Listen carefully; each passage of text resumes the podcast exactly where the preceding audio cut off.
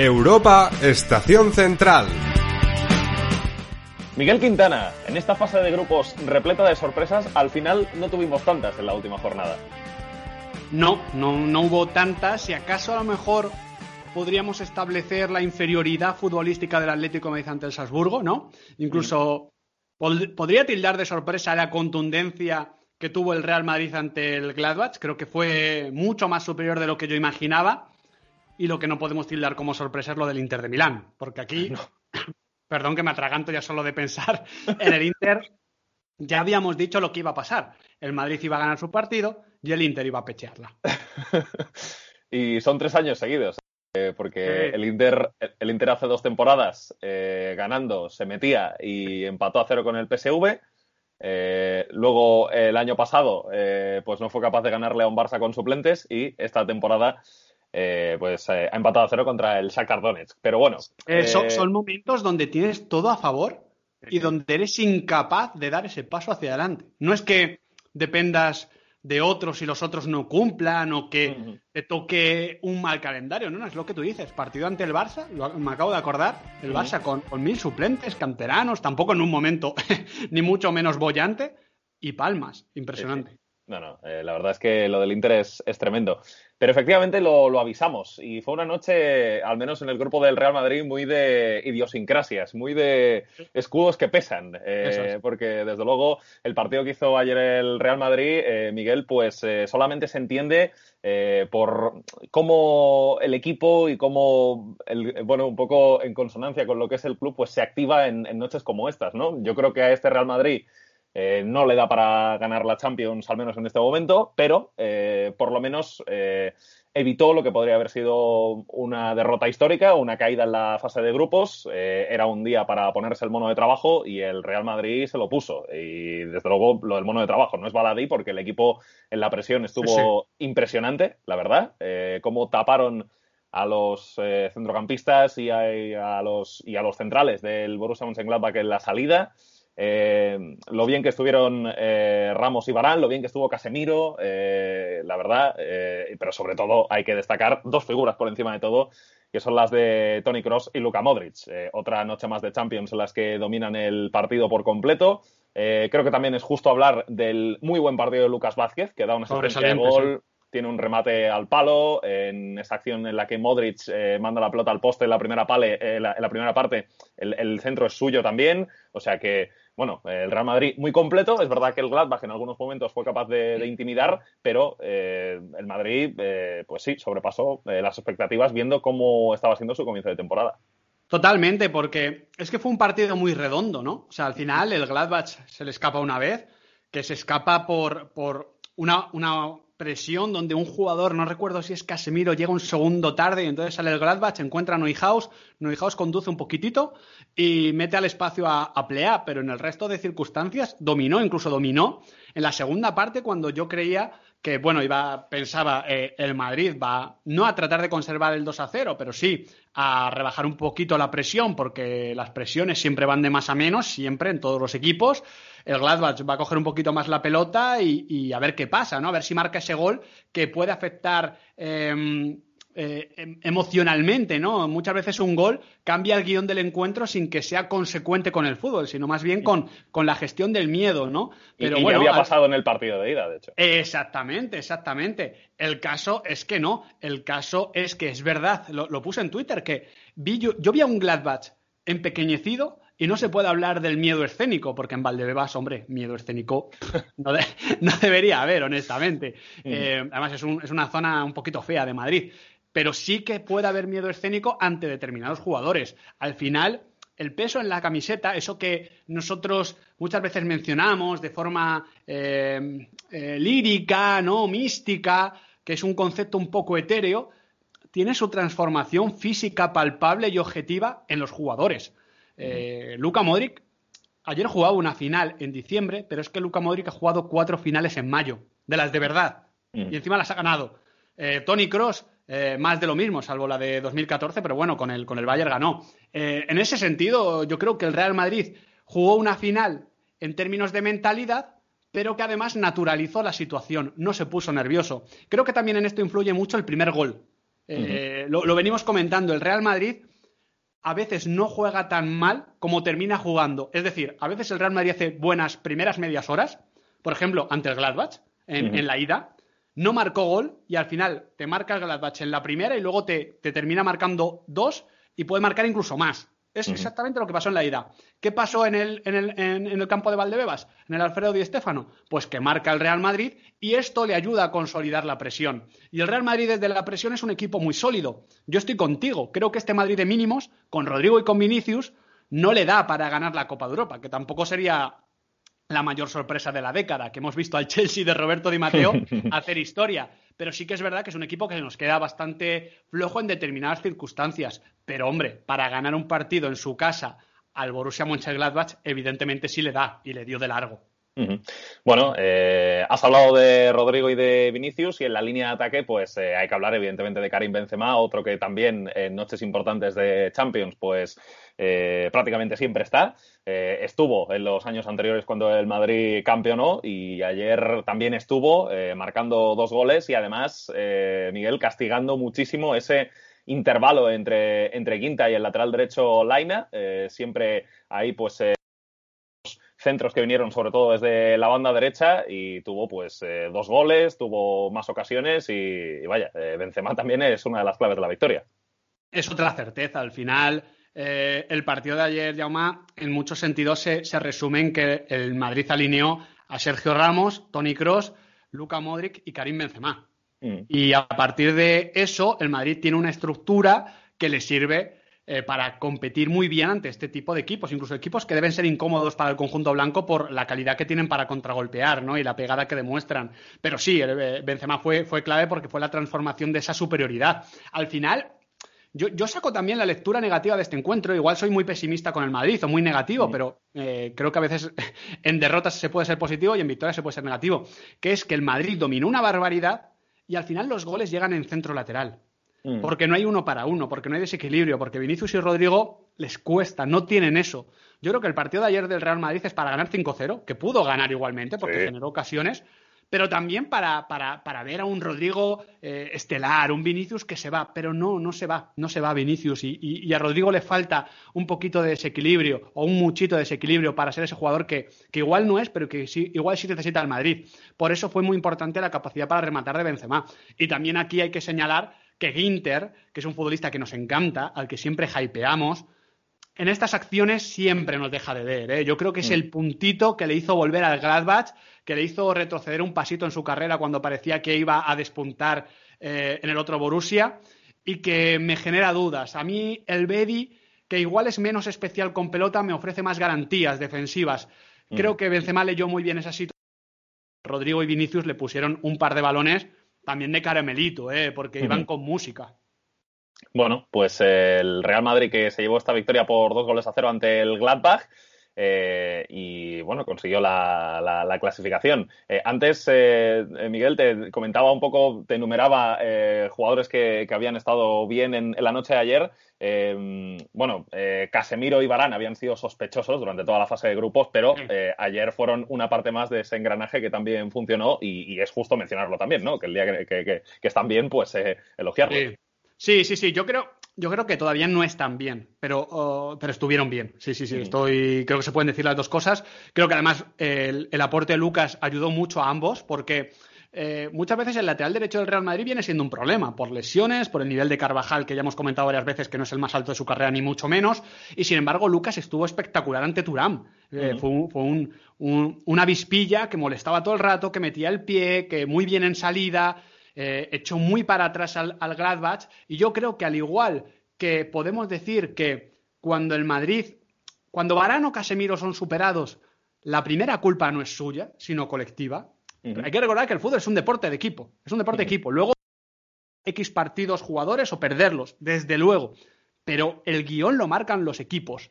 Pues ayer el guion fue favorable a que Casemiro sacara el coche escoba y a que a Barán le llegasen pocas ocasiones y las que le llegaban no eran demasiado claras. Porque la única que filtró, insisto, es ese pase, el Gladbach, ese pase de Neuhaus para, para Plea. Y yo tengo que decir que ahí Barán no me gusta cómo defiende la acción. Creo que se pone de espaldas y no hace bien la carrera. Bueno, yo creo que fueron consecuencias, que al final las causas, como decías tú antes, son Ramos, Cross, Modric, creo que también Lucas Vázquez, honestamente, y por último Karim Benzema. Bueno, pues el Real Madrid que se clasifica como primero de grupo a los octavos de final de la Champions después de una primera fase repleta de piedras en el camino, eh, que sobre todo se las puso el Shakhtar Donetsk. El Madrid también asimismo se puso, se las puso en algunas ocasiones. El, Madrid cogió la pala y se lo puso en la espalda. totalmente, pero bueno, al final el equipo blanco está en la siguiente ronda. Eh, y en ese mismo grupo, eh, Miguel, pues vimos un, bueno, el, el, espectáculo de los horrores en San Siro, con el Inter de Milán teniendo eh, bueno, el dominio del partido durante todo el encuentro frente al Shakhtar Donetsk y con un final de partido en el que vimos al Inter volcado arriba con Handanovic eh, yendo a por todas frente a un Shakhtar que se conformó con ir a la Europa League cuando metiendo un gol y además teniendo en cuenta que Handanovic subió varias veces en los últimos minutos, pues eh, podría haberse metido como primero del grupo.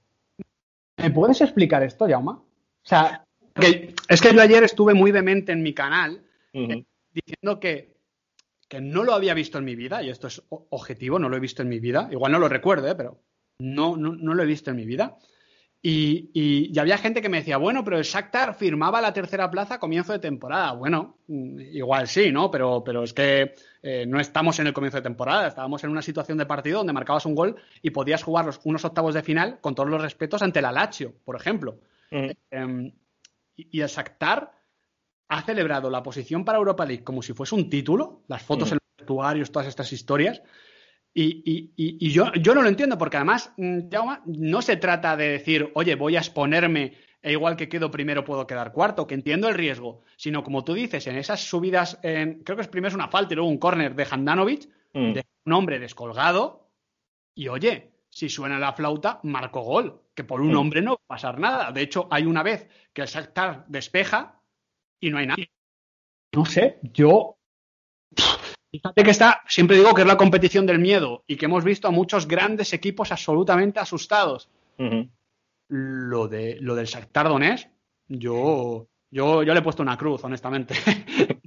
no te no, no, la verdad es que fue algo, fue algo insólito, ¿eh? porque es lo que dices. Eh, al final eh, parecía que el equipo tenía más el, objetivo de, continuar en Europa, en la Europa League, que no, que no en la Champions, cuando dependían de sí mismos eh, realmente. Y, y era un partido en el que, bueno, es verdad que durante todo el tiempo ellos están atrás y, el Inter pues eh, genera ocasiones eh, durante todo el encuentro para intentar eh, estar clasificados a los octavos de, final, pero luego hay un punto en el partido en el que se esperaba que el Shakhtar fuera para arriba. Mm, ese momento pues prácticamente no llegó. Sí que recuerdo una ocasión a la contra bastante buena en los últimos minutos de partido, que si no recuerdo mal fue Tyson quien, quien la tuvo, pero más allá de eso pues el equipo eh, prefirió sumar ese punto y, quedar tercero e ir a la Europa League que, seguir compitiendo en, Champions. No sé, eh, yo tampoco lo puedo entender demasiado. Te, va a caer el Tottenham de José Mourinho y Harry Kane te va a hacer tras tras en 16 avos de final. no, no, es que, es que al final es, la ley de Murphy. Eh, seguro, seguro que termina ocurriendo eso. Bueno, pues eh, el Inter cuarto clasificado, ni siquiera va a Europa League, el equipo de Antonio Conte, y se despide de Europa por esta temporada. Así que, bueno, pues eh, vamos a ver si por lo menos es un año en el que puede ganar la, Serie A, pero, pero ya es que en el Inter poco se puede, se puede confiar en momentos importantes, en momentos cumbre. Tú ya una vez, porque el Inter, bueno, eh, salvo en dos momentos históricos con don Elenio Herrera y don José Mourinho, esto ha pasado siempre. Mm. Pero tú entiendes lo que le pasa a Conte en la Champions. Es una serie de infortunios, porque al final ha cogido a la Juve, ha cogido al Chelsea, ha cogido al Inter. El Inter no es campeón de, Italia, pero bueno, al final uno de los mejores equipos. Em, y lo más lejos que llegó fue el primer año en el que estuvo en la Juve a cuartos de final. Luego creo que se cuela otra vez en octavos y el resto cayendo en fase de grupos. Em, ¿Le encuentras lógica? Porque yo honestamente a veces creo que hay que responder a la gente con total honestidad. No tengo ni idea por qué está pasando esto. Yo tampoco, porque yo me parece que el Inter eh, es un equipo que, vaya, que tiene las ideas claras, que tiene futbolistas de nivel sobrado para estar en unos octavos de, la Champions y para competir en los tres grupos que ha tenido en las últimas temporadas. Es verdad que la primera vez que se quedó fuera de estos últimos tres años no estaba un Conte, estaba Spalletti, pero bueno, eh, era, era un equipo que, que tenía talento como para, como para poder pasar y no sé, es que no, no, soy capaz tampoco de encontrar explicaciones racionales. Yo creo que el, el, Inter pues, se ha ido dejando la clasificación poco a poco. Creo que el partido contra el Shakhtar, por ejemplo, de la primera vuelta lo tendría que haber ganado y no lo ganó, eh, porque ese día Lautaro Martínez pues, no tuvo no tuvo la tarde eh, y, y, en este partido contra el Shakhtar de la segunda vuelta, pues yo qué sé, ves al equipo que, eh, por ejemplo, en, los últimos minutos también tiene una ocasión clarísima en un remate de Alexis y Lukaku justo en ese instante está en medio y es eh, casi el jugador que despeja eh, la, oportunidad. Sin el, casi, sin el casi. Sí, no, no, está, claro, está en medio, no, sé, yo, yo, no soy capaz de, entenderlo, sinceramente. Sobre todo porque, porque Conte precisamente es un técnico de pizarra, es un técnico que ayuda a sus equipos, es un técnico que, que, en, un trofeo así, mm. como el de la Copa de Europa, nos pegaría haciéndolo muy bien, ¿no? Pero pero al final ha sido casi lo contrario a Maximiliano Allegri, que Allegri sí, con el Milan, con la Juve, siempre ha, alegrado, ha, logrado eh, llegar lejísimos. Hay que recordar que Conte se va de la Juve porque cree que, no puede hacer más con el equipo que tiene, no le traen fichajes, llega Allegri dos finales en tres años. Toma. ahí, lo, tienes. No, no, y, de hecho... Allegri ya es un nombre que un poco eh, planea ¿eh? en el entorno del, del Inter. Lo hizo en el comienzo de temporada, cuando Conte, digamos, no estaba demasiado contento con eh, las decisiones que se estaban tomando desde arriba, eh, porque él tenía la sensación de que, el equipo, pues como le pasó un poco en la Juve, no se estaba reforzando lo suficiente. Eh, y quizá pues en el Inter se repetir la misma historia que le ocurrió en, la Juventus, ¿no? De, marcharse porque cree que, el equipo mm, ha, llegado a su techo o que, o que desde la directiva no se lo están poniendo fácil y que luego llegue Allegri y, a lo mejor pues sí que le saque más partido, no lo sé, pero, pero es, eh, es bastante curioso realmente que esto le esté ocurriendo al, al, Inter de Conte, porque Conte, como bien dices, es un entrenador que tiene soluciones, que, eh, bueno, eh, tiene, la verdad, ideas como para resolver partidos ante grandes equipos, pero no, no está ocurriendo. Así que nada, el Inter se nos queda, se nos queda fuera del escenario europeo este, este año. Vamos a ver si se repite la película de, Turín, ¿eh? Eh, con, con, Allegri llegando en el sitio de Conte. Allegri está libre, o sea que eh, quién sabe si podría llegar a ocurrir. A ver, a ver quién es mejor, Allegri o la maldición del Inter. sí, bueno, es que la maldición del Inter, cuidado, ¿eh? Es, fortísima, ¿eh? O sea, solo ha habido dos personas en la historia que han podido sobrepasarla, o sea que imagínate. Y vaya dos, y vaya, dos. Sí, sí, Lenny Herrera y, José Mourinho. Bueno, pues eh, vamos a hablar del Atlético de Madrid. Eh, Miguel, que fíjate, dejó una imagen opuesta a lo que ha sido su fase de grupos, eh, porque hemos visto a un Atlético de Madrid en el resto de partidos, pues con intención de dominar los encuentros, de, ser ellos un poco quien encierran a, los rivales en, su propia área, que genera muchas ocasiones y no marca. Y en cambio, ayer, pues lo que ocurre contra el Salzburgo es todo lo contrario. O sea, un equipo al que le cuesta generar, un equipo al que le cuesta salir eh, al, contragolpe. Eh, un equipo que, bueno, eh, ya, digo, está encerrado cerca de, su área, pero que al final las pocas ocasiones que tiene las, las convierte. La primera en un remate con el hombro de Mario Hermoso a una falta lateral que había sacado Yannick Carrasco y la segunda en una contra en la que el belga fue quien finalizó. y bueno, pues el Salzburgo con un plan de partido en el que vimos a un equipo muy agresivo en, la presión y en todos los movimientos que hicieron para intentar pues eh, minimizar al Atlético de Madrid. Eh, tuvo ocasiones de sobras el equipo de Jesse Marsh para haberse adelantado, por lo menos para haber conseguido empatar el partido una vez que ya estaba por detrás, pero eh, al final el Salzburgo se queda en la orilla como le ocurrió el año pasado ya ante el Liverpool, que también llegó a la última fecha en casa, teniendo posibilidades de pasar octavos de final, pero le tocó uno de los grandes de Europa y ayer pues el Atlético de Madrid acabó echando mano de esa grandeza y de una cara que es más propia de años anteriores que de lo que habíamos visto en este. Totalmente, y de, y de un acierto y una puntualidad absolutamente incoherentes con, con, los partidos que habíamos visto. O sea, aquí hemos dicho por activa y por pasiva que el Atlético de Madrid merecía estar en octavos de final desde hace tiempo, desde hace tiempo. Quizás incluso desde la jornada número 4. No, no sé cómo quedarían las cuentas, pero parecido.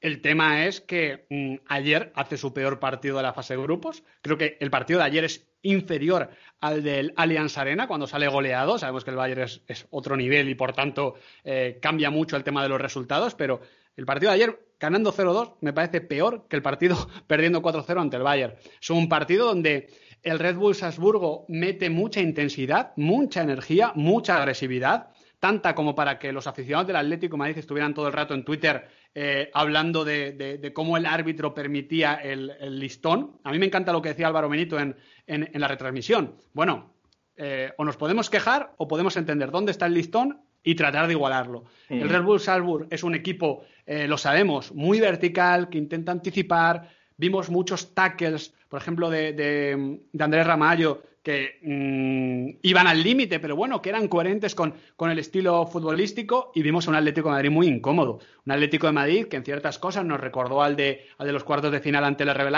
por un tema de, de fútbol. Yo creo que es una propuesta que le hace daño al Atlético de Madrid, ¿no? Porque el Atlético siempre ha sido un equipo incluso ahora, que juega a otra cosa, para mí juega a otra cosa, pero eh, un equipo de, ritmo un poquito más bajo, muy controlador a su manera, que pasen pocas cosas, y con los equipos Red Bull eh, siempre pasan muchas cosas, pasan demasiadas, seguramente para los equipos españoles. Yo creo que es un estilo que a los españoles les puede eh, hacer daño siempre.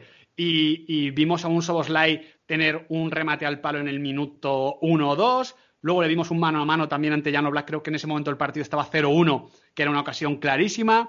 Vimos a, diferentes atacantes como Daka eh, ser muy activos, tirar muchos apoyos, muchas conducciones y vimos a un Atlético Madrid superado. A mí me gustó mucho Savic, creo que hizo un ejercicio de resistencia y de supervivencia muy notable. No me gustó tanto Felipe. Creo que a Felipe ayer se le vieron un poquito las costuras, no por su fútbol, sino porque viene de un momento de inactividad importante, ¿no? Hay que recordar que ha entrado por, por Jiménez.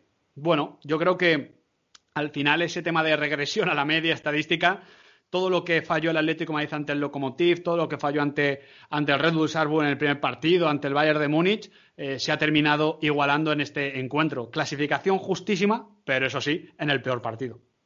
Bueno, eh, un encuentro que a pesar de ser el peor, eh, Miguel pues dejó a un Atlético de Madrid en el que otra vez eh, jugadores como Marcos Llorente o Yannick Carrasco, pues eh, tuvieron su papel destacado, ¿no? Eh, Marcos Llorente, pues como siempre, ganando línea de fondo, buscando la portería con eso, bueno, con algún lanzamiento desde, desde fuera del área, en las circulaciones, pues acertado, un poco intentando asociarse en ese costado derecho con, con Coque, con Trippier, luego, pues Yannick Carrasco también, pues haciendo ese segundo gol, dando la asistencia del, del primero, siendo un jugador que es verdad que obviamente cuando el equipo se iba para arriba y, y perdía el balón, pues el Salzburgo podía encontrar ese costado como un lado débil del Atlético de Madrid, pero lo que te da en ataque y lo que te da en cuanto a chispa, eh, Carrasco mm, prácticamente no te lo iguala a nadie en este equipo.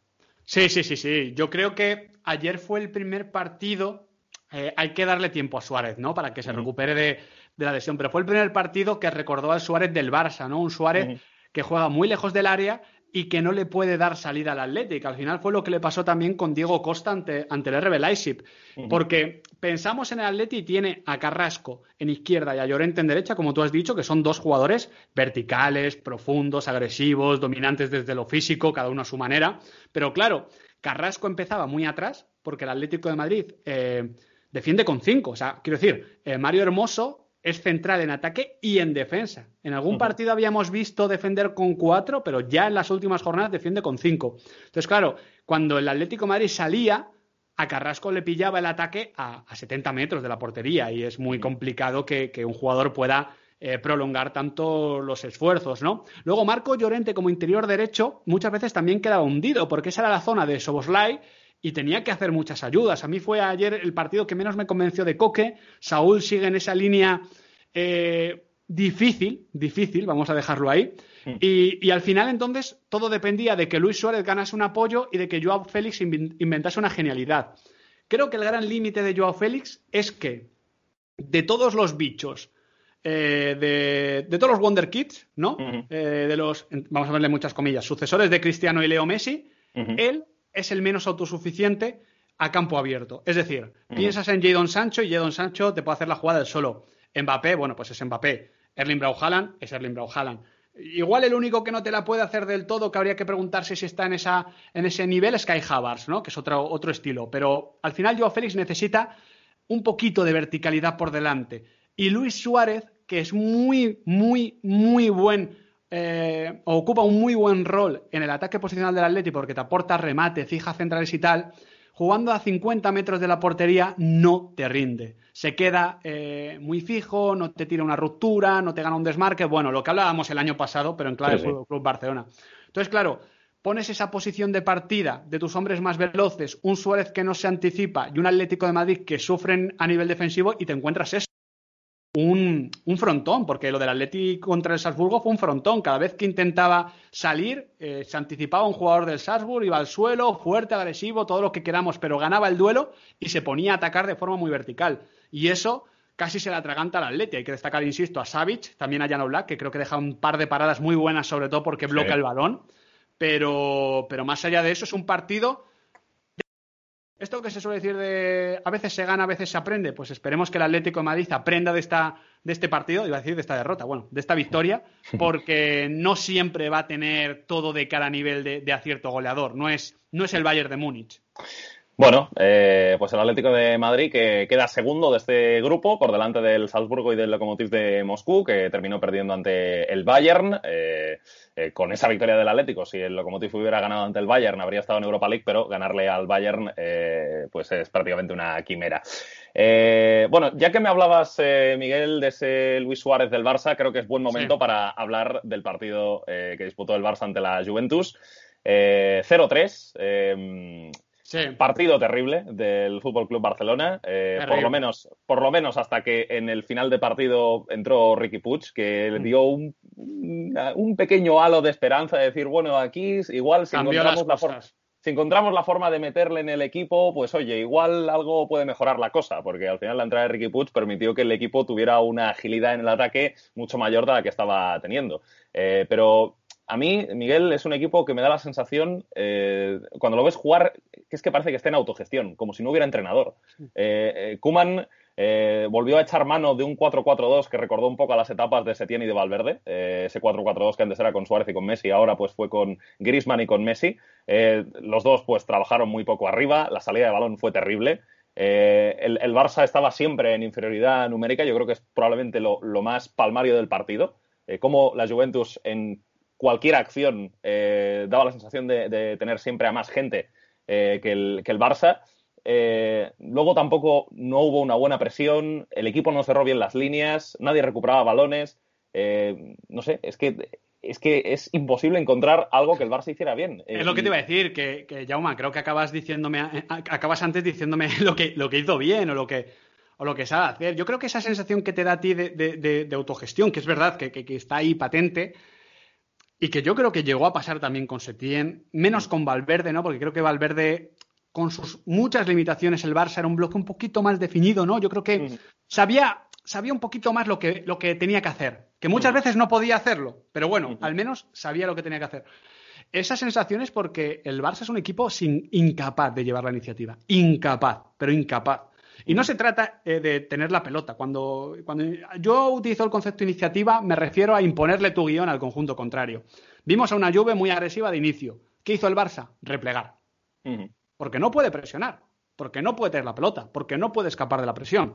Vimos a una Juve que es un equipo que viene teniendo muchos problemas. Yo creo que lo que hace más daño a la derrota del Barça es que la Juve no es la Juve de, No, no. de Trapatoni. Es, No es- es una Juve mediocre. Es una Juve mediocre, vulgar, que en el día a día no nos está gustando nada. Ya lo vimos mismamente en el partido ante el Barça en Turín. Pero claro, empujó, empujó, empujó. Me gustó mucho Morata. McKenny hizo muchísimo daño. Creo que el Barça convirtió a McKenny en un jugador que seguramente no sea. Eh, Cuadrado también fue muy profundo por banda derecha. Cristiano dejó sus apoyos. Eh, vimos a un Barça, pues eso, contra las cuerdas. Y, y podemos eh, aducir que, que- que al Barça le pilla esto por sorpresa y lo que dice eh, Griezmann de, la intensidad y de la activación, y seguramente sea muy cierto, ¿no? Yo creo que el Barça ayer no encara el partido como, el martes, perdón, no encara el partido como debe y no encara el partido como la Juve, ¿no? Pero la un Juve un, tenía algo... un pequeño inciso, Miguel. Es que los jugadores, cuando les preguntan qué ha pasado, siempre aducen a eso. Y en este caso, pues a lo mejor hay un, hay un poco de fundamento, pero, pero no sé. eh, Claro, creo pero es que el problema siempre- es mucho más profundo. Claro, claro. Yo, eh, me recuerda también a cuando, eh, no sé si era Sergio Ramos o Casillas, que, que- que decía, eh, cuando eliminaban al Madrid, siempre en octavos y en, y en- y en estas Mm. historias, decía, eh, siempre igual, siempre, siempre nos pasa lo mismo. Eh, igual no es un tema de concentración, igual es un tema de fútbol. Yo creo que es verdad que, no encara el partido como la Juve, ok, pero es que también es normal. La Juve tenía mucho que ganar, el Barça tenía mucho que perder. Uno quería conservar su posición, el otro quería ganarla. Es normal la activación en los primeros minutos, pero cuando no tienes activación, cuando no tienes ese plus, emerge la estructura. Y el Barça no tiene estructura. Es un equipo que, que no sabe cómo salir de las cuerdas, ¿no? Eh, es, eso con lo que yo digo de iniciativa, que la Juve te empieza a pegar, te empieza a dar, como te pegó el Bayern, como te pegó el Liverpool, como te pegó la Roma, como te pegó la Juve, el PSG, etcétera, y no sabes salir de las cuerdas. Y encima, como no tienes a Gerard Piqué, en las cuerdas estás más incómodo. Porque eh, hay que hablar mucho de Ansu Fati, que a mí a nivel estructural ya sabes que me parece un jugador fundamental. Pero es que Gerard Piqué es el jugador que te da tiempo, que te resuelve situaciones. Y ahora mismo no solo no está para hacer eso, sino que encima Lenglet está pegando un cantazo descomunal. Porque. De locos. De, locos el principio de temporada del Lenglet eh, y el final de la pasada también. Claro, es que el año 2020 eh, del Lenglet no te lo aguanta nadie. O sea, lo mm. único que puedes hacer es evitar que salga mucho en escena. Es decir, tener la pelota y alejarlo de tu área. Pero en el momento en el que está en el área, eh, es que sin entrar en arbitrajes, ¿eh? que ya sabes cómo, soy, pero en muchas acciones está agarrando al defensa, en muchas acciones está con las manos danzando por el aire y sabemos que ahora mismo, tal y como se pita, tener las manos abiertas es un problema, los brazos. Eh, yo creo que tiene problemas de concentración y tiene incluso problemas de, talento.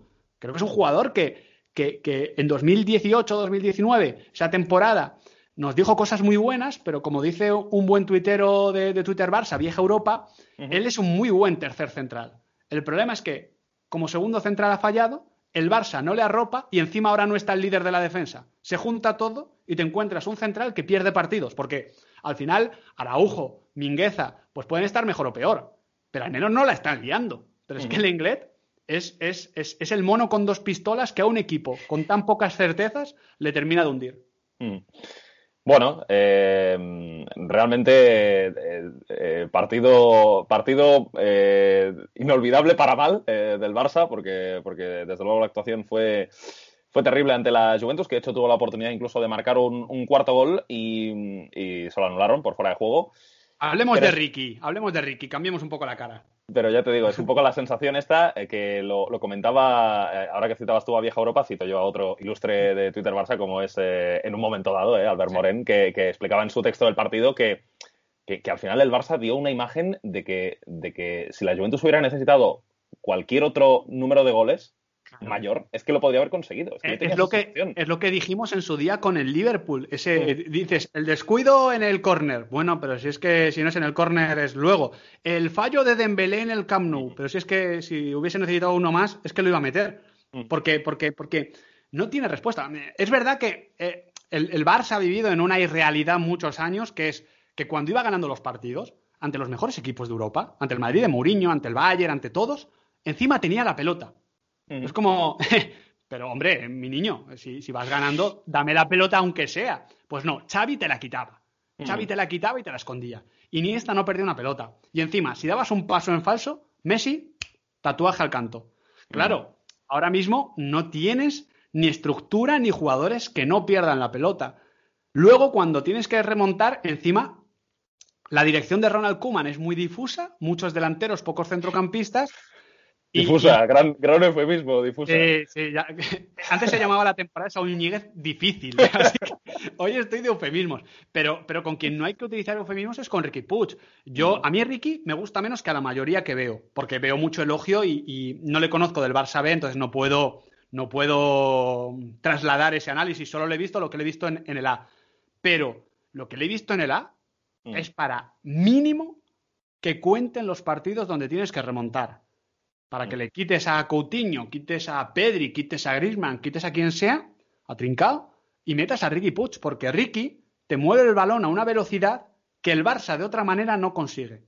Y eso, la velocidad ya es mucho, porque mm. sin velocidad desbordar es muy complicado. Y aún así también hay que decir, también hay que apuntar ya una que para mí la Juve desprotege un poco la, eh, la frontal, el círculo central y la medialuna del área me refiero, y Leo Messi dispara siete veces desde ahí. Sí, sí.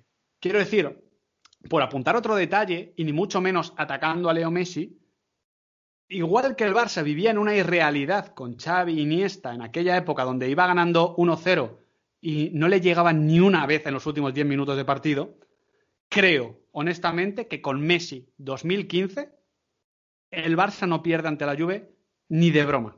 No, te digo que no pierda 3-0, digo que no pierde.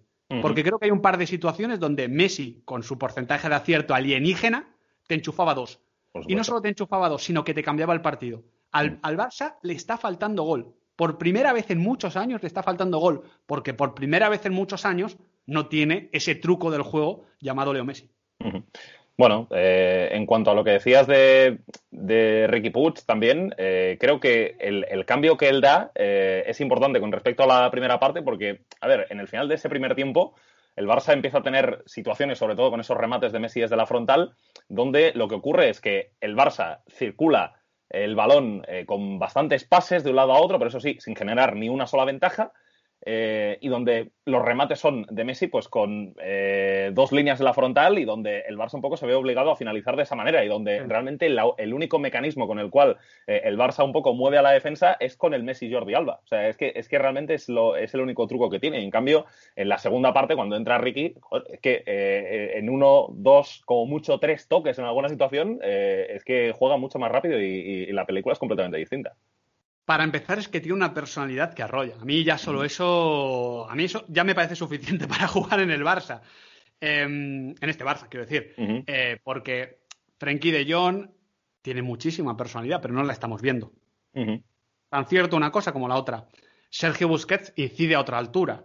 Mírale en Pjanic. A mí el partido de Pjanic me parece el horror. Se ha hablado muy poco de Pjanic, o al menos esa es mi impresión. El partido de Pjanic e, es que horrible. Es que eh, la Juve movía el balón de lado a lado y siempre se abría un espacio en el que aparecía Morata y siempre se abría el espacio entre Pjanic y Frenkie de Jong. Y ahí creo que el que falla sobre todo es el bosnio, que es el que tenía que defender ese lado cuando la Juve atacaba por derecha. El caso es que, más allá de eso, luego con pelota todos son pases previsibles. Nadie toma una decisión, nadie se filtra entre líneas, nadie juega dos toques, nadie arriesga para bien, sino más bien para mal, sin sentido. Ricky, Ricky entra y, cambia la velocidad al encuentro, pasa de segunda a, quinta. Luego muchas de esos balones, es verdad que puede perderlos y le puede sentar mal al Barça en ciertas circunstancias, pero cuando ya vas perdiendo 0-3 eh, o, tienes que remontar un 1-0 ante el Cádiz, eh, tienes que arriesgar, ¿no? Tienes que tomar riesgos. Y, Ricky Puig mm, creo que tiene en el cuerpo algo que el Barça como equipo no posee y ya simplemente por eso, en una época tan canina de juego, me parece que merecería muchos más minutos. Yo digo lo de siempre, si Valverde, si Setién, si Kuman no han apostado por él, algo tiene que pasar. Pero ojo, también tres personas se pueden equivocar. Mm, una cosa, una cosa no quita la otra. Bueno, eh, eh, pues desde luego la figura de, Ricky Puig que suponemos que podría aparecer en próximos partidos. Aquí la cuestión es que al final el Barça tiene, tiene tres mediocentros en su plantilla, no tiene interiores prácticamente. Kuman también es un eh, entrenador que prefiere el doble pivote y yo creo que el Barça es complicado que mejore hasta que no rompa ese doble pivote. Eh, creo que es uno de los pasos que, que Kuman en principio tendría que seguir. Y interiores. ¿Con quién? ¿Con, ¿Con Ricky? Bueno, no sé, eh, yo creo que, por ejemplo, pues eh, Ricky y Pedri podrían ser interiores del equipo en determinados partidos y jugar con solamente uno de los mediocentros en el, en el equipo, no lo sé, es que, pero, pero desde luego el, doble pivote es que se está demostrando completamente ineficaz. ¿Para qué te traes a Miralem Pjanic por Artur Melo? Ah, no, no, pero eso, pero eso ya es una cosa que trasciende lo futbolístico. Claro, pero, pero, pero, es que para mí esa es la causa. Es decir, podemos quejarnos de Kuman, del doble pivote, de Frankie de Jong, de, de, de Valverde, de Setién, de todo lo que queramos. Pero ¿Por qué se va Artur Melo, que es un jugador de base de la jugada, con quien ya tenías problemas posicionales, y fichas exactamente un jugador de base de la jugada, seguramente menos intercambiable porque Pjanic ya tiene una edad, es decir, ya, ya Pjanic no le vas a poder devolver a la media punta, aunque hace unos años jugase ahí. Es un poco como lo de Rakitic o lo de Luka Modric, una evolución parecida. Eh, ¿por qué lo haces? ¿Por qué lo haces? La, respuesta es porque necesitabas el dinero, necesitabas asear las cuentas. Es que de aquellos polvos vienen esos lodos. Por eso, sin, sin intentar quitarle responsabilidad a los entrenadores y a los jugadores, es que el Barça es el equipo, es el club, perdón, peor gestionado de la última década. A estos niveles al menos. Luego habrá otros peores en, otras divisiones. claro. Pero en la élite es el peor gestionado. Y eso ha acabado calando al campo. Y eso que todos tenemos tan claro tiene que pesar en cada análisis cuando reparteamos culpas. Porque no creo. Guardiola igual come aparte. Pero no creo, vamos a decir, que Luis Enrique, que ha sido un gran entrado en la historia del Barça, llegase ahora y mejorase lo que estamos viendo. Igual lo podría mejorar un poquito, pero no creo que cambiase tanto las cosas, porque desde arriba el club ahora mismo está mal parido y eso es lo primero que hay que arreglar. Pues sí, eh, creo que es un buen cierre para eh, dejar y este. Con, y con tatuajes y pizzas, mejor que mejor. Vamos a pedir el voto para, para, para el Para Jordi Farrés, sí, sí, madre mía otro, otro más que, no solucionaría el problema, está claro. Bueno, eh, dejamos al Barça y vamos a hablar del partido, Miguel, en el que Leipzig eh, le ganó al Manchester United eh, durante los primeros 80 minutos, se podría decir que fue un partido impresionante del, del Leipzig, o por lo menos que era superior en el juego y luego en el marcador fue capaz de trasladarlo. Posiblemente el mejor momento del Leipzig fue la primera media hora, eh, en, la que, en, la que, fue un auténtico atropello al Manchester United. Eh, y un United que eh, lo vimos jugar con esa defensa de tres, con Lindelof, Maguire y Luke Shaw. Luke Shaw, pues de nuevo, no tuvo una de sus noches, y, nada, pues de hecho también. Bueno, en realidad, en realidad, en realidad tuvo una de sus noches. Es lo más correcto. Sí, sí, es verdad, es verdad. No, bien, buen matiz.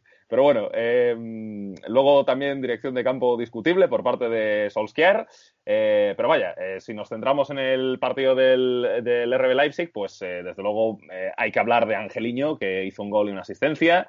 Eh, Angeliño en ese costado izquierdo. Yo creo que muchas veces, eh, Miguel, a pesar de que él es un jugador que ya de por sí, independiente un poco independientemente un poco de cómo vaya el partido, sube mucho, creo que él también es un poco termómetro de, si el equipo está yendo realmente para arriba o no. Y el otro día estaba absolutamente desatado. Eh, y, creo que es un buen contraste con el partido del fin de semana entre el Bayern y el Leipzig, donde Angeliño subió un poco. Y, en este partido, pues en cambio, vimos a un Angeliño que por la izquierda destrozó al Manchester United, eh, con la ayuda de Savitza, que le metió buenos balones, con un Campbell que también estuvo muy bien en el primer pase y en el inicio de la construcción del, juego. Eh, Forsberg entre líneas también, eh, desde luego, le hizo, le hizo un roto a ese Manchester United de Gunnar Solskjaer y finalmente Leipzig pues lo ganó 3-2 con un United que tuvo una buena actitud, que de hecho estuvo peleando hasta el final, que casi incluso consigue una remontada de las suyas porque sí, él estuvo a punto de meterse un gol en propia portería en el, en el último segundo prácticamente pero eh, al final pues 3-2 y el Leipzig para adentro. La verdad es que, es el retrato robot del partido, ¿no? Yo creo que el Leipzig incomoda muchísimo de inicio al, Manchester United, demostrando que Nagelsmann es un entrenador soberbio, porque crea muchas ventajas desde algo tan concreto como la posición de los carrileros. Yo vi al, Manchester United siendo incapaz de controlar esa posición, porque ya no es solo que Angeliño te marca un gol y te da una asistencia, que, que ha hecho 3 y 3 en fase de grupos, que vaya tela. Que eso también habla de la calidad que tiene el gallego cuando pisa metros finales, porque claro, una cosa es que a ti te ponga tu entrenador ahí y otra cosa es que definas como si fuese Serling o Haaland. Pero el caso es que antes de, llegar a, a la zona final, esa posición también te incomodaba mucho. En derecha con Haidara para salir, era incapaz el United de, ir a ese sector y fíjate que al final con Telles y con, y con Luke Shaw son dos jugadores que uno desde posición de central, otro desde carrilero deberían eh, saber adaptarse. Encima tú te estás adaptando con dos carrileros, que es como te debes emparejar para minimizar esas ventajas, y no puedes. Pero es que encima luego el pase que asesinó al Manchester United fue de, de Haidara a Saviser y Saviser, sin mirar, abría el balón a la izquierda. Era un pase absolutamente automático, una jugada absolutamente trabajada. Y eso habla de cómo Nagelsmann construyó una idea que con sus matices muchas veces le funciona y que al Manchester United se la atragantó, porque no creo que sin quitar eh, mérito a los jugadores, ¿eh? pero no creo que tampoco los jugadores se, fuesen impusiendo, imponiendo constantemente a sus rivales, ¿no? Es verdad que, Maguire está muy mal, es verdad que Angelino hace mucho daño, pero yo creo que es una superioridad colectiva que luego se va filtrando individualmente en determinados duelos. Y como dices, luego la dirección de campo de Soskaer quitando a, Luke Shaw para luego meter a Brandon Williams. Eh, todo tan confuso, todo tan complejo que igual es una boludez decir esto, pero lo mejor para el United fue el resultado, porque es que merecía haber sido goleado. Y de hecho, fíjate que eh, Solskjaer, pues eh, de tres cambios, o sea, de cinco cambios que hace, tres son en la defensa. porque, porque mete a Brandon Williams en el sitio de Luke Shaw, como bien decías. Eh, de hecho, a Luke Shaw lo quita por la tarjeta amarilla.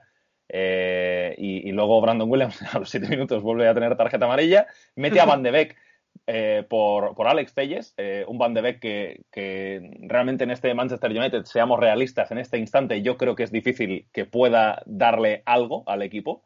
Eh, en una posición eh, en, la que, en la que él eh, pues está un poco alejado de su, de su zona de influencia, si bien Van de Beek, pues yo creo que, destaca por ser un jugador muy inteligente y por compensar los movimientos de, los demás, ya lo conocemos, pero, pero yo creo que ahora mismo meter a Van de Beek no, no te da demasiada ventaja, la verdad. Y, no, luego, no, no. Y, luego también, pues, esas entradas de Fosu Mensah por Juan Bisaca y de Tuancebe por Lindelof. O sea, es que, no sé, eh, cambios eh, que, bueno, que no hicieron más que refrendar el hecho de que Solskjaer se había equivocado con el planteamiento inicial y que luego él, pues, no, no, no, lo, no lo arregló.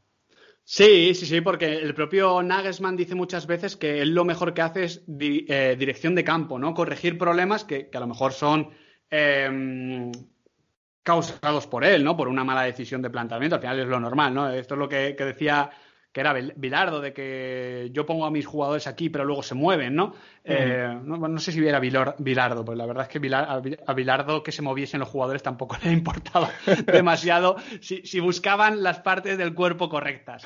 Pero, pero bueno, yo creo que eh, a mí es que el United, a ver, creo que Solskjaer no puede dar el paso eh, que necesita el United, ¿no? El United para mí ha mejorado en los últimos años, sin querer quitar mérito a Soscaer, por una cuestión de evolución natural de los jugadores.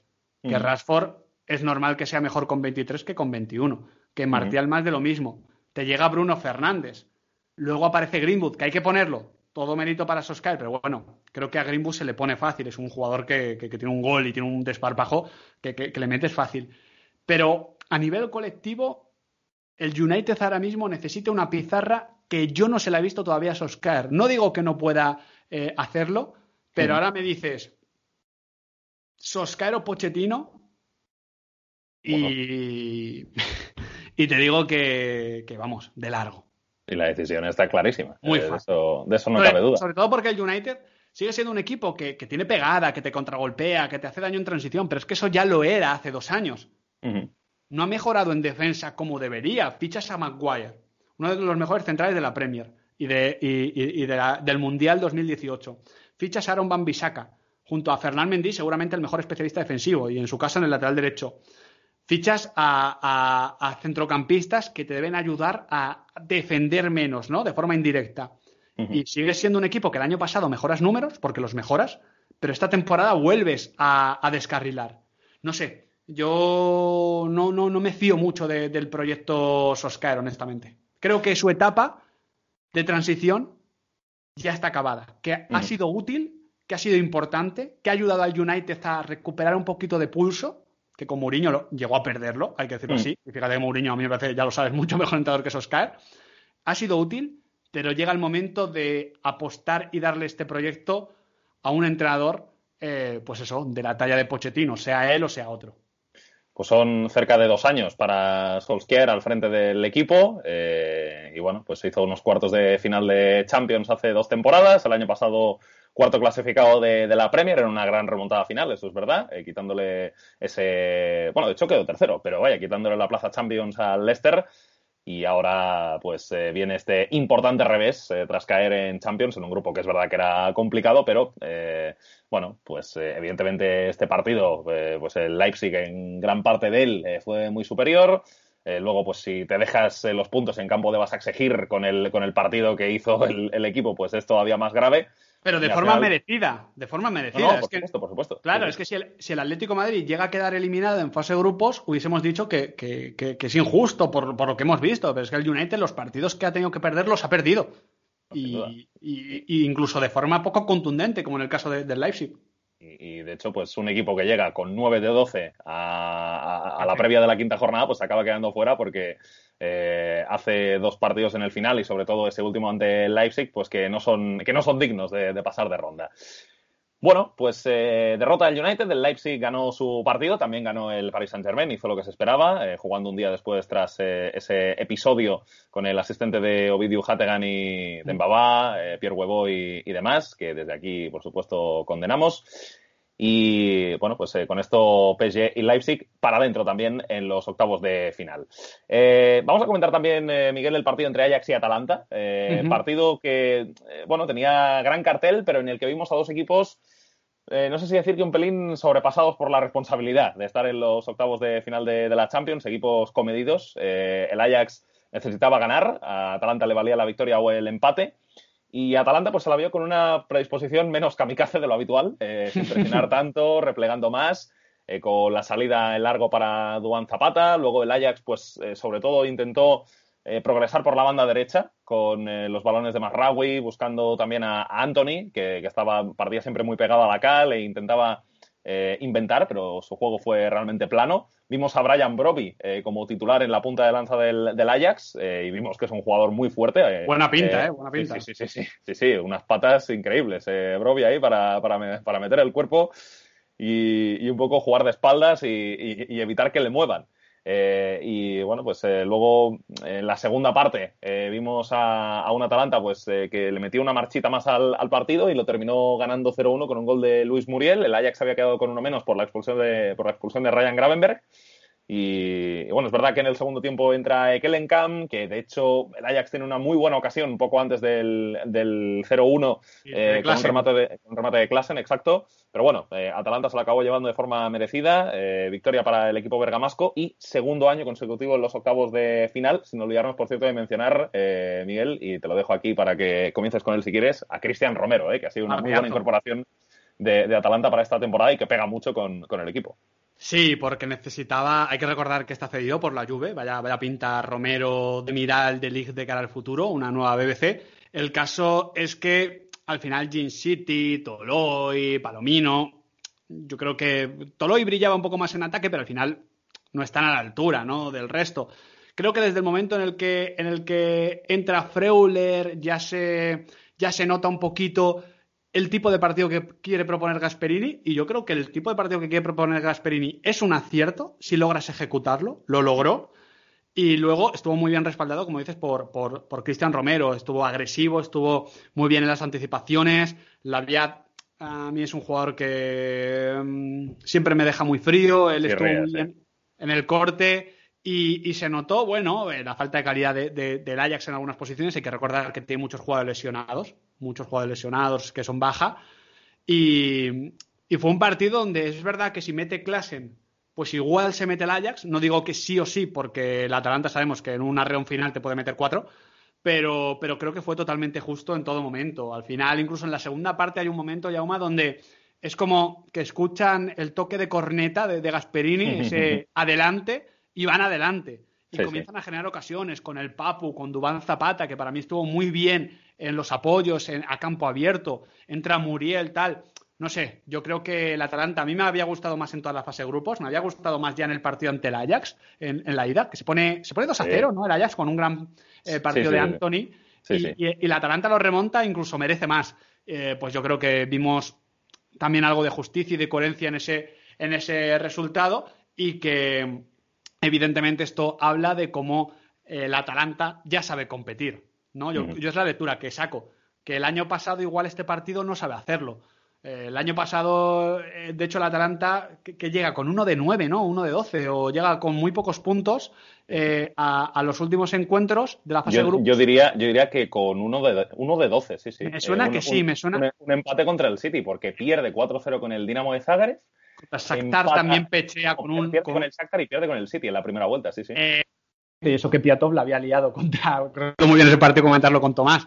El caso es que eh, yo creo que desde ese momento ya sabe lo que es la Copa de Europa, que, cómo tiene que jugar, qué tiene que hacer. Lo ratifica ante el Valencia, lo ratifica ante el PSG y lo ha ratificado en esta fase de grupos. Al final, es lo que digo, a, a competir se aprende compitiendo y, y ahora mismo los jugadores del Atalanta tienen un poquito más de recorrido que muchos de los del Ajax. El error de Bert, Anthony que acaba de llegar, eh, Surs, que es un central con mucho potencial, pero que sigue dejándonos duditas competitivas, ¿no? Tiene mucho talento, pero también es propensillo al error. O Nana, que para mí cuaja un partido horrible. De hecho, Olini también, los dos, salvo, salvo en la parada, Klassen, los dos, es que están eh, muy nerviosos en todo momento, sobre todo en los centros laterales. Entonces, bueno, yo creo que, que, terminó siendo justo al final. Bueno, pues eh, victoria de, Atalanta, eh, que va a estar como segundo de grupo. Después de haber vencido este partido ante el Ajax, grupo D de la Liga de Campeones, donde el Liverpool terminó como campeón. En ese sentido se cumplió la lógica y Atalanta, pues, es el equipo que está en la siguiente ronda tras vencer a un Ajax que eh, bueno, es un poco la, sombra de lo que vimos hace, hace dos temporadas de ese equipo que hizo semifinales y que casi, eh, de hecho, alcanza la final, si no hubiera llegado a ser por ese hat-trick de Lucas Moura en Ámsterdam. Que no veas lo que me dolió. Eh, pues, y creo que a, todo el mundo, y creo que a todo el mundo nos dolió, la verdad. Incluso a Pochettino le dolió, y eso que estaba eufórico. no, estaba, estaba feliz pero triste a la vez, ¿no? Bueno, eh, pues eh, al final Atalanta lo, ganó, eh, cero goles a uno y va a estar, como decimos, en esos octavos de final de la Champions. Y, Miguel, el último partido decisivo, digamos, que nos toca comentar o que nos queda comentar, es el que jugaron Lazio y Brujas en ese duelo que tuvo lugar el martes por la tarde. Y partido que, bueno, el, Brujas al final pues tuvo una chance de meterse, porque, porque, porque es verdad que eh, estuvo con 10 durante 51 minutos tras la expulsión de, de Eduard Sobol, que, fue, fue tremendo lo de Sobol. La, lucha de una idea, ¿eh? madre mía, madre mía. Estaba empeñado en buscar la segunda amarilla y al final la encontró. Eh, o sea, Sobol tenía amarilla desde el minuto 2. o sea, eso ya me parece eh, increíble porque en arbitraje. eso, ya marca, eso, ya marca, un poquito lo que va a ser tu partido. Sí, sí. O sea, que porque en, la Champions, en la Champions en el minuto 2 no te sacan amarilla, salvo que arranques la piel del contrario. sí, sí, a no ser que le arranques la piel a tiras ahí a Lazzari, ¿eh? pues. Eh, no, volvió loco. Eh, pues el, en el minuto 2 eh, recibe esa tarjeta amarilla, luego en el 39 termina expulsado por segunda amarilla tras haber eh, habido pocos minutos antes otra acción en la que Sobol tendría que haber visto esa segunda tarjeta. Lazzari por ese costado pues le hizo muchas cosquillas a, al lateral ucraniano y de hecho Lazzari pues por situaciones como esta se demuestra un poco por qué es importante la Lazio, ¿no? Un equipo que es verdad que tiene talento y demás, pero que puede pecar de ser bastante plano o de no tener soluciones al espacio, pues Lazzari es un soplo de aire fresco en ese sentido. Pero bueno, eh, el tema es que mi sensación con el Brujas, eh, Miguel, desde el inicio, eh, era un poco la que, la que ya esperábamos, ¿no? De un equipo que eh, típico equipo, como decíamos la semana pasada con, Bas con por ejemplo, que ellos están acostumbrados a ser dominadores en sus, en sus ligas, en su día a día, luego llegan a la Champions y tienen que hacer cosas que no están acostumbrados a hacer, y tú ves al Brujas que durante eh, muchas partes del partido está replegado, eh, o por lo menos intenta replegar. Y mal. Y ves que replega fatal, o sea, ves que hay unas distancias entre líneas enormes, que, que no hay eh, vaya, no, no, hay presión, no hay, no hay intensidad y que por ahí la Lazio pues eh, podría haber hecho un, auténtico, un auténtico festival, ¿no? Eh, y al final pues se pone 2-1 la Lazio arriba porque tras el gol de Correa empata a Bormer, pero luego Van Aken lo empata y como decías de que Telaere pues casi, casi da el pase al, Brujas. Sí, dan el larguero por dentro, que bota fuera y se va, pero vamos, escasos centímetros. Yo, yo vi el, planteamiento de Brujas, me extrañó un poquito por lo que dices. Era un poco pasivo, pero a la vez el bloque se separaba y, y se creaban distancias entre líneas. Era como, no voy a tener lo mejor de presionar, ni tampoco lo mejor de replegar. Me voy a quedar en un punto intermedio un poco raruno. Eh, bueno, yo creo que en ese sentido la Lacho también estuvo bien con mucho pase de seguridad, bajándole el ritmo al encuentro. Yo creo que había voluntad de Simón Inzaghi de, que pasaran pocas cosas, pasaron pocas cosas, las que pasaban encima eran favorables por esos errores de, de, Sobol en banda izquierda, también de Clinton Mata en el penalti, eh, me encanta el, nombre de Clinton Mata, también. Y el penalti que hace porque se lleva tobillo y luego balón. Eh, bueno, vimos a un Alacho que cada vez que incidía hacía daño, pero es verdad que, como digo, tenía una actitud un poco pasiva, quería controlar el partido en vez de estar tan suelto como suele ser habitual. Como dices, la labor de la Sari en este equipo me parece fundamental. Creo que al final lo que hace la Sari es lo que buscaba Simón Inzaghi en Johnny Rodríguez, por poner un ejemplo, ese tipo de jugador que te juega de carrilero y que te ofrece profundidad y agresividad como un extremo, que te da desborde. Y, que, esa es una baja que la Lazio no ha cubierto, porque el otro día juega, con Marusic y de normal juega muchas veces también con, con Fares, por ejemplo, y esa figura la ha perdido. Exactamente, y yo creo que es algo que en el fútbol de, contemporáneo con carrileros necesita. Es un poco lo que decíamos el Inter del año pasado, ¿no? Que al final, pues es que se te quedaba corto en el planteamiento de Conte. El caso es que el Alacho tiene ahí control del partido. Hay que decir que en la segunda parte, yo creo que le empieza a llegar el miedo, la sensación de, venga, que pasen los minutos, y cuando quieres que pasen los minutos, pasan más lentos. Mm. Tiene ocasiones Chiro Inmóvil y Luis Alberto eh, para, para cerrar el partido de forma clara, las fallan y en los últimos minutos esa defensa del Alacho es un flan. Yo esto lo, lo entiendo, ¿eh? le, pasó al Leipzig, le pasó a todos los le pasa a todos los equipos, incluso los grandes, que tienen que conservar una ventaja en ese sentido. Le pasó al Atalanta el año pasado. Pero, pero es verdad que por eso y por no finiquitar, se quedó a 5 centímetros de, de, de Cateler de, de, hacer historia con el, con, con el Brujas, siendo tan jovencito. Y, para finalizar solo, eh, Jauma, destacar otra vez a Van Aken, eh, que es un, para mí es el mejor, para mí es el mejor. Es un jugador que, juega muy bien, un jugador que, con su planta engaña, ¿no? Porque luego tiene calidad, tiene golpeo, eh, es bastante pícaro, me parece un jugador inteligente. Me volvió a gustar y creo que, además, es que la participación del Brujas me, ha, vuelto a parecer buena. ¿eh? Creo que los equipos belgas que, últimamente se asoman a Europa, lo hemos visto alguna vez con el Genk y demás, eh, son buenos equipos, son buenos equipos. Bueno, pues el Brujas finalmente se ha quedado fuera. Podría haber jugado sus primeros octavos de final de Copa de Europa desde el año 91, pero no entró la de, de Ketelaere y se quedó fuera.